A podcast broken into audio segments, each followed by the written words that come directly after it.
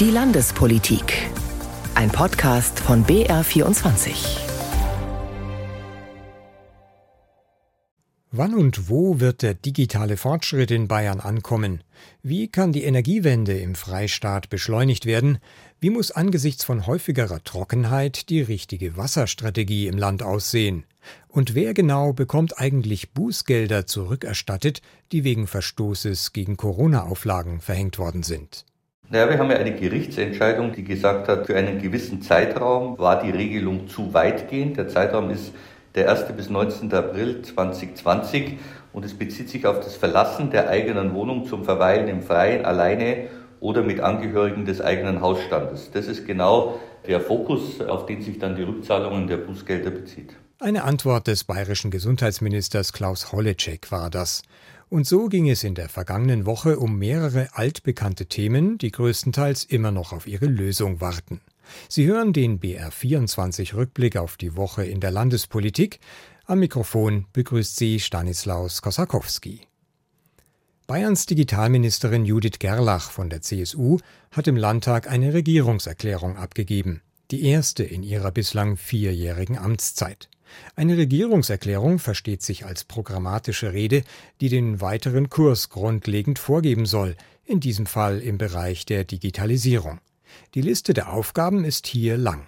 Sie reicht vom Netzausbau für ein stabileres Internet, auch auf dem Land in sprichwörtlich gewordener Milchkannennähe, bis zur Ausweitung digitaler Serviceangebote in Behörden und anderen öffentlichen Einrichtungen. Wie sie aussieht, die Digitalstrategie von Ministerin Gerlach, das hat mein Kollege Peter Queton zusammengefasst. Mit Hilfe von über 200 Einzelmaßnahmen und Investitionen in Höhe von einer knappen halben Milliarde Euro allein in diesem Jahr will die Staatsregierung die Digitalisierung in Bayern voranbringen. Einen Schwerpunkt will Digitalministerin Judith Gerlach CSU dabei auf die Bildung legen. Digitale Bildung ist für mich die Schlüsselkompetenz des 21. Jahrhunderts. Und ich möchte an dieser Stelle ganz deutlich sagen, jede und jeder muss die Möglichkeit haben, an der digitalen Welt teilzunehmen. Denn was bringen mir denn die besten Tools, wenn ein Teil der Gesellschaft sie nicht bedienen kann? Deshalb sollen Fortbildungsmaßnahmen angeboten werden, für alle, im Kindergarten, an Schulen, in der Wirtschaft, aber auch für Ältere.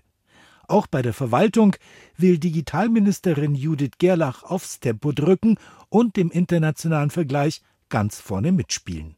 Unser Ziel ist es, eine der modernsten Verwaltungen Europas aufzubauen. Behördengänge müssen so schnell und einfach wie Online-Shopping sein. Gerlach plädiert auch für eine offene Datenkultur, ohne den Datenschutz dabei zu vernachlässigen. Wir wollen mehr Daten verfügbar und auch nutzbar machen, um Kommunen, Unternehmen, der Wissenschaft, Zivilgesellschaft neue Projekte zu ermöglichen. Ich denke dabei an neue Märkte, moderne Medizin, innovativen Klimaschutz. Der AfD-Abgeordnete Gerd Manne sagt, er habe zunehmend den Eindruck, als würde die Regierung die Digitalisierung als Werkzeug für einen allmächtigen Staatsapparat einsetzen wollen. Man wolle die Potenziale der Digitalisierung für freiheitsfeindliche Bevormundung der Gesellschaft missbrauchen, so wie die Staatsregierung mit dem sogenannten Ökotoken das Konsumverhalten der Bürger und Unternehmer digital erfassen will und staatskonformes Handeln belohnen. Grünen Fraktionschefin Katharina Schulze dagegen spricht von einem Kompetenzwirrwarr in Sachen Digitalisierung. Zuständig seien Wirtschafts-, Finanz-, Innen- und eben auch das Digitalministerium. Was hier gerade vorgestellt wurde, ist halt eine Ansammlung von verschiedensten Projekten, viele davon schon lange bekannt. Und das einfach nur zusammenzuführen und als neuen Digitalplan zu verkaufen, ist wahrlich noch keine Digitalisierungsstrategie. Der SPD-Politiker Volkmar Halbleib echauffiert sich darüber, dass die Opposition entgegen den parlamentarischen Gepflogenheiten die Regierungserklärung nicht schon im Vorfeld erhalten hat. Ich finde es einen Skandal, liebe Kolleginnen und Kollegen, dass wir hier drei Stunden über den Digitalplan der Staatsregierung diskutieren und den Oppositionsfraktionen liegt keine einzige Zeile bis zur jetzigen Minute vor. Die Liberalen stören sich an den 200 Einzelmaßnahmen. Die hält ihr Abgeordneter Helmut Kaltenhauser für wenig effektiv. Wenn er mit 200 Einzelmaßnahmen durch die Gegend laufe, fehle der Fokus, so Kaltenhauser. Das bayerische Kabinett hat beschlossen, den Umfang des bayerischen Hilfspakets für die Ukraine zu verdoppeln. Das Land muss sich weiterhin gegen den Angriffskrieg von Russland wehren. Bayern hilft mit Geld und Ausrüstung, das Leben der Zivilgesellschaft aufrechtzuerhalten. Zu Beginn der Kabinettssitzung war der Bürgermeister der ukrainischen Hauptstadt Kiew, Vitali Klitschko, zugeschaltet und verfolgt hat das Geschehen Peter Queton. Eine Dreiviertelstunde dauerte der Austausch per Video. Staatskanzleiminister Florian Herrmann CSU zeigte sich von Klitschkos Aussagen beeindruckt. Der Bürgermeister hat sich bedankt für die vielfältige Unterstützung und hat uns die Lage erläutert, hat die ständige Bedrohung durch Artillerie, Raketen und die Angst äh, vor Kamikaze-Drohnen dargestellt, insbesondere für die Menschen natürlich, aber auch für die Infrastruktur. Die Ukraine ist von Bayern mit Notstromaggregaten, Zeltheizungen und Feuerwehrfahrzeugen unterstützt worden. Das Kabinett hat nun beschlossen, dieses Hilfspaket von 5 auf 10 Millionen Euro zu verdoppeln. Das bayerische Büro in Kiew soll personell aufgestockt werden mit Einheimischen. Es war nach der russischen Annexion der Krim eingerichtet worden. Es dient jetzt als Verbindungsstelle zur ukrainischen Zentralregierung und soll künftig auch Kontakte auf regionaler und kommunaler Ebene verstärken. Laut Hermann hat Bayern inzwischen fast 160.000 ukrainische Flüchtlinge aufgenommen. Ein Viertel davon ist in staatlichen Unterkünften untergekommen. Bayerns Wirtschaftsminister Hubert Aiwanger fordert vom Bund mehr Tempo bei der Energiewende und schickt gleich eine ganze Liste nach Berlin. Das seien alles bürokratische Hindernisse, die, so sagt Aiwanger, den Ausbau der erneuerbaren Energien verzögern und die der Bund leicht durch Änderungen in Gesetzen und Verordnungen beseitigen könnte. Welche Hürden der Minister und Freie Wählerchef hier genau im Blick hat und wie die Bundesregierung dazu steht, das erklärt Julia Kammler. Gemeinsam für die Energiewende schreibt Aiwanger mit einem schwarzen Stift auf einen Holzordner, der noch heute an Bundeswirtschaftsminister Habeck geschickt werden soll. Darin 34 Einzelpunkte, Bagatellhindernisse, die der Bund aus dem Weg räumen soll. Zum Beispiel weniger Bürokratie bei Photovoltaikanlagen auf Balkonen, einen zügigeren Netzanschluss für PV-Anlagen auf Dächern oder schnellere Bearbeitung von Förderanträgen für Lkw mit Wasserstoffantrieb. Es fehlt noch ein bisschen der Ehrgeiz, es fehlt noch die Liebe zum Detail. Man redet groß von Zahlen 2040 und 2050 und stolpert über die eigenen Füße vor der Haustür. Das Bundeswirtschaftsministerium schickt auf BR24 Anfrage eine Liste zurück und zählt auf, wo der Ausbau erneuerbarer Energien schon konkret vereinfacht wurde. Zudem arbeite man an umfassenden Strategien, nur punktuelle Änderungen reichten nicht aus. Martin Stümpfig, energiepolitischer Sprecher der Grünen im Bayerischen Landtag, sieht die Energiewende nicht durch den Bund, sondern durch die bayerische Staatsregierung blockiert. Zum Beispiel Solarpflicht auf Wohnungsbauten. Die staatlichen Liegenschaften haben immer noch fast keine Photovoltaikanlagen zu 95 Prozent. Also an den eigenen, vor der eigenen Haustüre kehren und hier endlich mal Umsetzungen machen. Bayern müsse endlich aufholen, so stümpfig, sei es im Solarbereich, bei der Windkraft oder beim Netzausbau. Wir haben es gehört, um das Klima zu schützen, braucht es mehr erneuerbare Energien um uns vor dem Klimawandel zu schützen, der bereits voll im Gange ist, ist ein ressourcenschonendes Wirtschaften notwendig, zum Beispiel was das Trinkwasser betrifft. Das ist angesichts von längeren Hitzeperioden und sorglosem Verbrauch, etwa durch Getränkebetriebe, gefährdet. Ein Problem, das sich in Bayern auch wegen der ungleichen Verteilung der Ressource Wasser zuspitzt. Denn der südliche Landesteil ist reich an Wasser, der Norden gehört zur eher wasserarmen Zone. Gerade Franken leidet unter Wassermangel, der sich zusätzlich durch die Klimaerhitzung verschlimmert.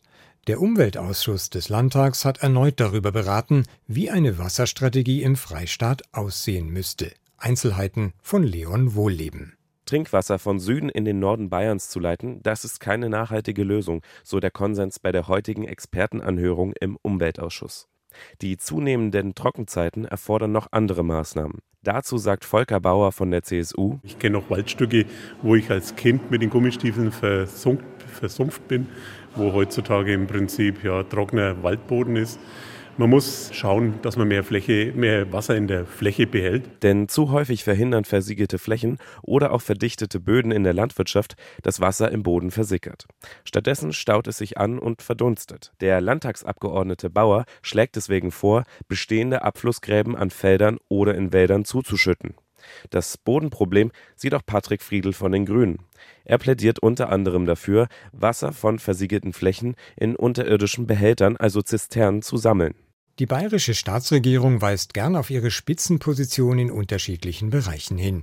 Bei der Unterstützung von queeren Menschen liegt Bayern aber nicht vorne. Also wenn es um die Belange von lesbischen, schwulen, bisexuellen, trans- und intergeschlechtlichen sowie anderen queeren Menschen geht. Alle anderen Bundesländer haben bereits einen Aktionsplan, um queere Menschen in der Gesellschaft zu unterstützen und zu beraten. Mehrere Oppositionsparteien des Landtags haben deshalb einen Antrag auf Auskunft an die Staatsregierung gerichtet. Jetzt kündigte Ministerpräsident Markus Söder an, dass sich etwas ändern soll. Eva Eichmann. Ministerpräsident Markus Söder plaudert in seinem Podcast mit Dieter Holzapfel, dem Wirt der Deutschen Eiche, einem Treffpunkt der schwul-lesbischen Szene in München.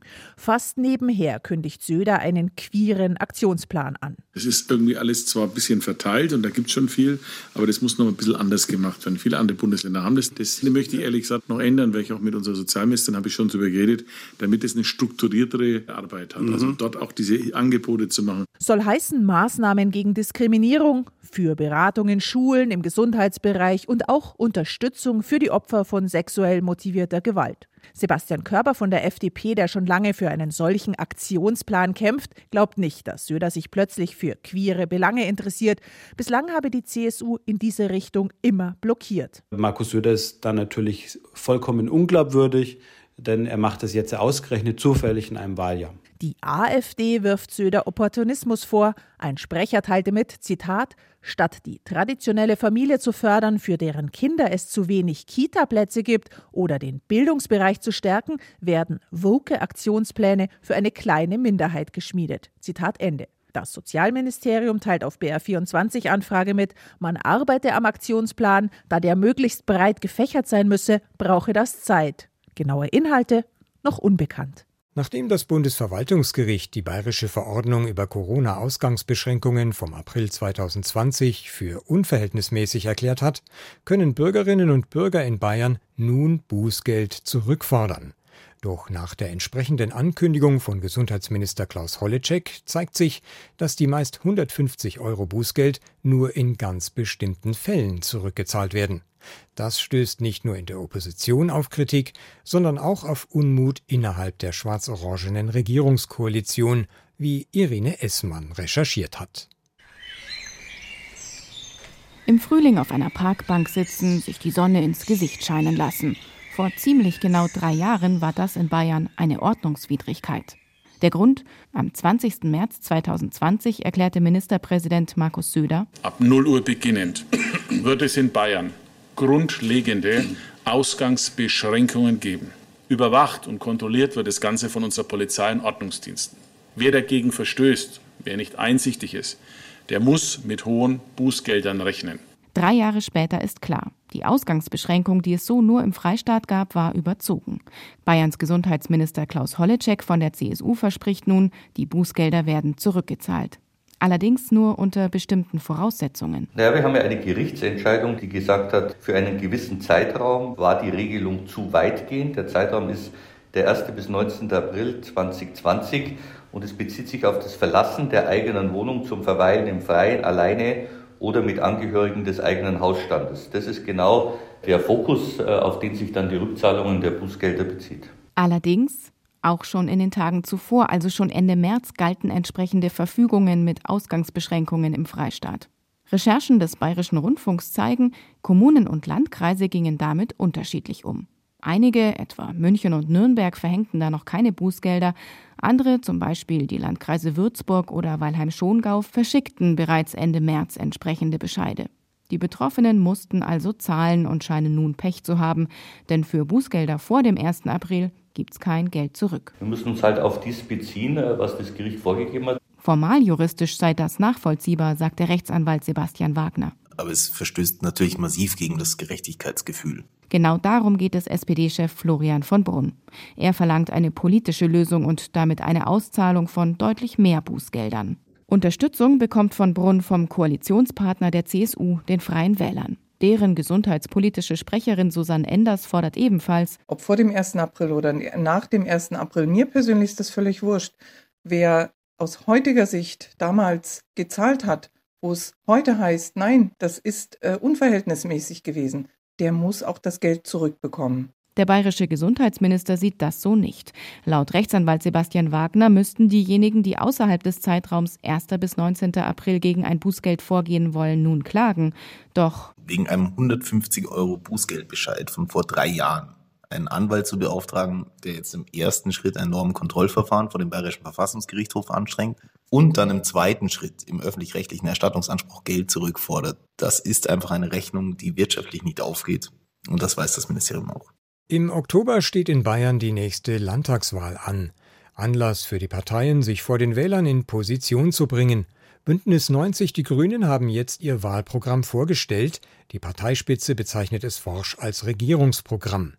In aktuellen Umfragen liegen die Grünen in Bayern zwar auf Platz 2, doch die erstplatzierte CSU bekräftigt, dass sie wieder mit den freien Wählern regieren möchte. Doch zeigen sich die Grünen entschlossen, ihren politischen Einfluss voll geltend machen zu wollen. Peter Queton hat das Programm, über das erst noch von einem Parteitag abgestimmt werden muss, durchgesehen. Wenn es nach den Grünen geht, soll in Bayern künftig ohne sie nicht mehr regiert werden können. Rund 80 Seiten umfasst der Programmentwurf, den die Grünen selbstbewusst als Regierungsprogramm vorgestellt haben. Der Landesvorsitzende Thomas von Sanowski packt das Programm in vier Überschriften. Grün wählen und Bayerns Lebensgrundlagen erhalten, Grün wählen und zukunftsfähig wirtschaften, Grün wählen und Bayern zusammenhalten und Grün wählen und Bayern leben. Zu den grünen Zielen gehören altbekannte Forderungen nach mehr erneuerbarer Energie, mehr Verkehr auf der Schiene, weniger Flächenverbrauch und kein Straßenausbau, sondern nur Sanierung. Dazu kommen eine Absenkung des Wahlalters auf 16 Jahre, eine bayerische Antidiskriminierungsstelle, ein Abschiebestopp für Menschen im Job oder in einer Ausbildung und das Ziel, dass jedes Kind beim Verlassen der Grundschule schwimmen kann. Laut Grünen Landtagsfraktionschef Ludwig Hartmann hat die Landtagswahl nun Vorrang. Wir machen erstmal die Landtagswahl zu einer Volksentscheid über die Energiepolitik in Bayern. Wir machen zu einem Volksentscheid über die Wassersicherheit in Bayern und schauen, dass wir das beim Landtagswahlergebnis einfahren, das Teilen an unseren Lösungswegen, an unseren Ideen für ein gutes Morgen vorbeiregieren kann. Allein Energiewende und Schienenausbau kosten Geld. Deshalb plädieren die Grünen in ihrem Programm dafür, die Schuldenbremse in der bayerischen Verfassung zu lockern, zweckgebunden für den Klimaschutz, um höhere Folgekosten zu verhindern. Außerdem wollen die Grünen, dass der Freistaat wieder ein öffentliches Energieunternehmen unterhält. Landesvorsitzender Thomas von Sanowski spricht von der Bayern Energie, wo alle energiepolitischen Vorhaben und Anstrengungen des Staates gebündelt werden. Zum Beispiel 200 Windräder in die Staatsforsten zu bauen, zum Beispiel den Rückkauf der Wasserkraftwerke auch darüber abzuwickeln. Zum Beispiel diese Probebohrungen für die Geothermie, ähm, damit auch eine Anschubfinanzierung zu machen. Zum Beispiel 1000 Solaranlagen pro Jahr auf öffentliche Liegenschaften, Parkplätze, an, an die Fassaden der öffentlichen Gebäude zu bauen. Über 1000 Mitglieder der Grünen haben an dem Programmentwurf mitgeschrieben. Nun muss er noch auf dem Landesparteitag im Mai verabschiedet werden. An dem Ziel lässt Fraktionschefin Katharina Schulze keinen Zweifel. Für uns Grüne geht es immer um die Inhalte. Wir äh, streiten und werben um jede Stimme. Und was die eigenen Ansprüche angeht, gibt sich Schulze selbstbewusst. Wir wollen regieren und wir haben den besten Plan für Bayern und deswegen heißt es auch Regierungsprogramm. Nur ob es umgesetzt wird, darüber entscheiden die Wähler am 8. Oktober. Doch vor der Wahl gilt es für die Landtagsabgeordneten noch einiges abzuarbeiten. Zum Beispiel im Untersuchungsausschuss zur zweiten S-Bahn-Stammstrecke in München, die längst noch nicht fertiggestellt ist. In der Aufklärungsarbeit, wer wann über den Mehraufwand, die längere Bauzeit und die erheblichen Mehrkosten Bescheid wusste, ergab sich diesmal am Rande der Sitzung eine Neuigkeit. Und die lautet, die Stammstrecke wird wohl noch deutlich teurer als bisher angenommen. Es berichtet ein weiteres Mal Peter Queton. Der CSU-Abgeordnete Jürgen Baumgärtner ist nicht nur stellvertretender Vorsitzender des Stammstreckenuntersuchungsausschusses des Landtages, sondern er leitet auch den Unterausschuss zur Baubegleitung der zweiten Stammstrecke. Die zweite Stammstrecke wird mit Fertigstellung deutlich mehr kosten, als das man jetzt formuliert. Meine Prognose sind bei Fertigstellung 14 Milliarden. Erst Donnerstag war ein Papier aus dem Verkehrsministerium bekannt geworden, das von Kosten in Höhe von 8,5 Milliarden Euro ausgeht. Bisher war immer nur lediglich von 7 Milliarden Euro die Rede. Auf die doppelte Höhe kommt Baumgärtner laut eigener Aussage allein dadurch, dass er die steigenden Baukosten und die Inflation dazu addiert. Auch der Ausschussvorsitzende Bernhard Pohl von den Freien Wählern rechnet mit einer ähnlichen Größenordnung. Martin Runge von den Grünen glaubt sogar, dass die zweite Stammstrecke noch teurer werden könnte, denn eine zweite Röhre allein verbessert die Lage für die Pendler nicht. Damit würde die zweite Stammstrecke in München, was die Baukosten angeht, den Berliner Flughafen und Stuttgart 21 in den Schatten stellen. Auch der Untersuchungsausschuss zur Aufarbeitung der NSU-Terrortaten in Bayern tagte wieder. Es gab Zeugenanhörungen zur Frage, ob das rechtsextreme Trio Böhnhardt, Mundlos und Zschäpe auch in Nürnberg Unterstützer hatte. Und die Aussagen von Zeugen stützen die Helfertheorie. Denn nach dem Tod von Böhnhardt und Mundlos 2011 fand der Verlag der Nürnberger Nachrichten ein Bekennervideo des NSU im Briefkasten vor. Und diese Sendung war Zeugenaussagen zufolge nicht frankiert. Einzelheiten von Arne Wilsdorf. Die Aussagen eines Redakteurs und einer Sekretärin der Nürnberger Nachrichten stützen die Theorie, dass es in Nürnberg Helfer des NSU-Terrortrios gegeben haben könnte. Denn nach dem Tod der Attentäter Mundlos und Böhnhardt 2011 erreichten die anderen Bekennerschreiben ihre Empfänger alle frankiert. Herbert Für, ehemaliger Politikredakteur der Nürnberger Nachrichten und seine Sekretärin sagten vor dem Landtagsuntersuchungsausschuss übereinstimmend aus, die Bekenner-DVD im Pink Panther-Stil habe in einem nur mit der Verlagsadresse beschrifteten weißen DIN A5-Kuvert gesteckt. Sie wüssten das so genau, weil die Sekretärin an sammelwürdigen Briefmarken interessiert gewesen sei. Weil die Marke aber fehlte, wurde der Briefumschlag weggeworfen und stand später für die Spurensicherung nicht mehr zur Verfügung.